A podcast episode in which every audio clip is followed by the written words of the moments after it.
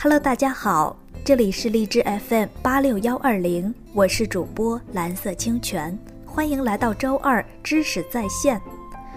我们很多人小时候都有自己的小名，那么今天我们就来聊一聊古人是怎么取小名的。这篇文章来自《中华遗产》杂志，作者采诗。在建平元年，也就是公元前六年的十二月甲子夜，光武帝出生。恰好那年长出了非常奇特的庄稼，竟然一根茎上长了九个穗。于是他的父亲就给光武帝取名秀。秀的本意就是谷物抽穗开花的意思。刘秀的秀其实是他的小名，后来才升格为大名。但是小名经常限于一定范围内使用。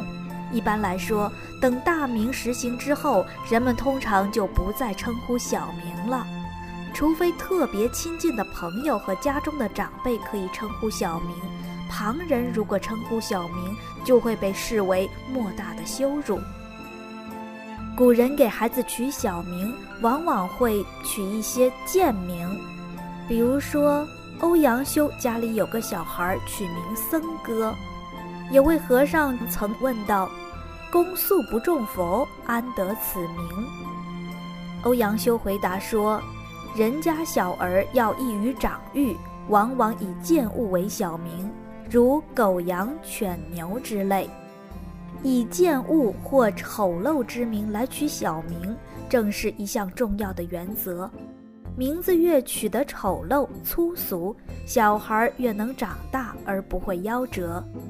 这种传统命名的习俗来自汉代，并且一直流传到现在。我国农村广大地区，即使在今天为小孩取名，也还会叫什么阿猫、狗娃、铁蛋之类。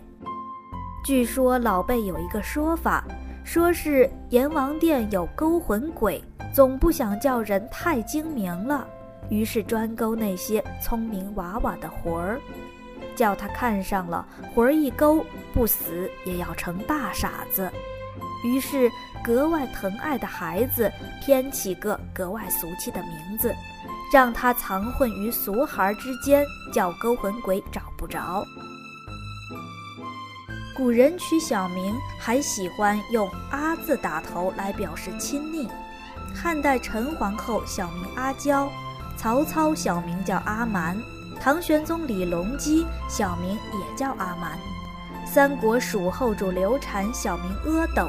这都是家喻户晓的，有时“阿”字又不连着他的名字，而是直接和次第排行相连。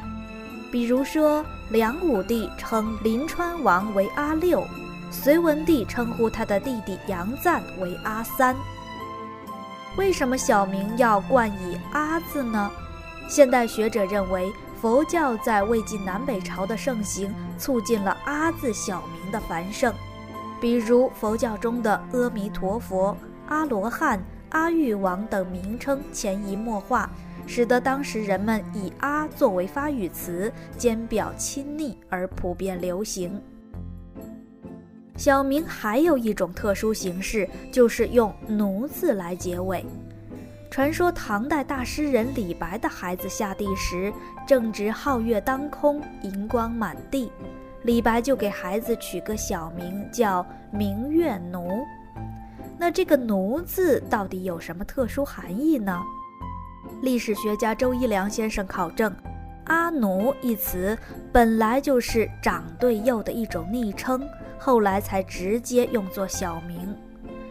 而以“奴”字煞尾的小名，很可能是小名阿奴的一种变革，因此也是一种昵称。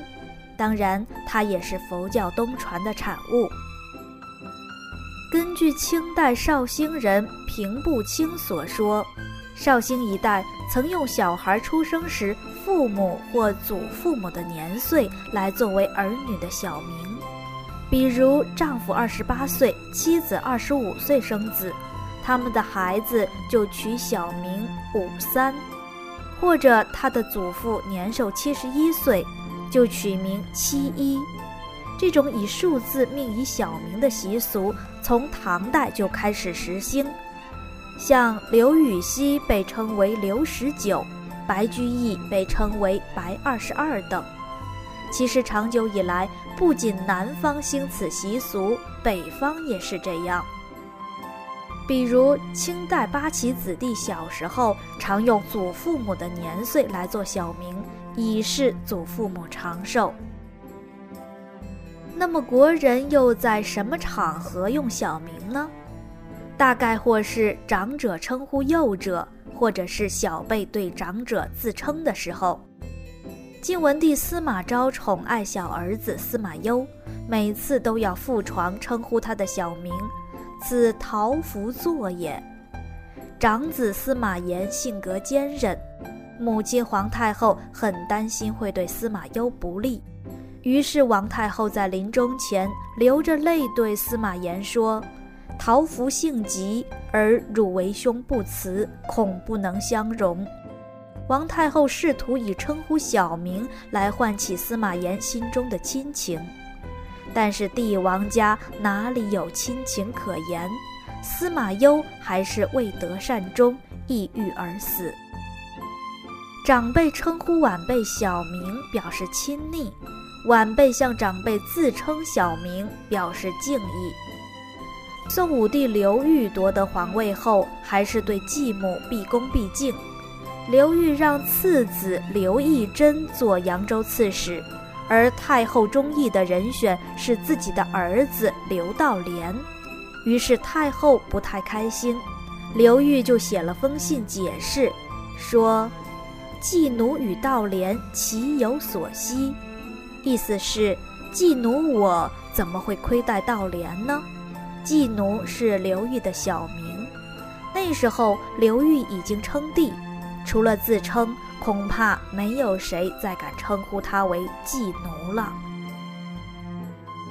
听了这么多，不知道大家是不是愿意跟我分享你们的小名以及和小名有关的故事呢？欢迎给我留言。今天的节目就到这里，我们下次再见。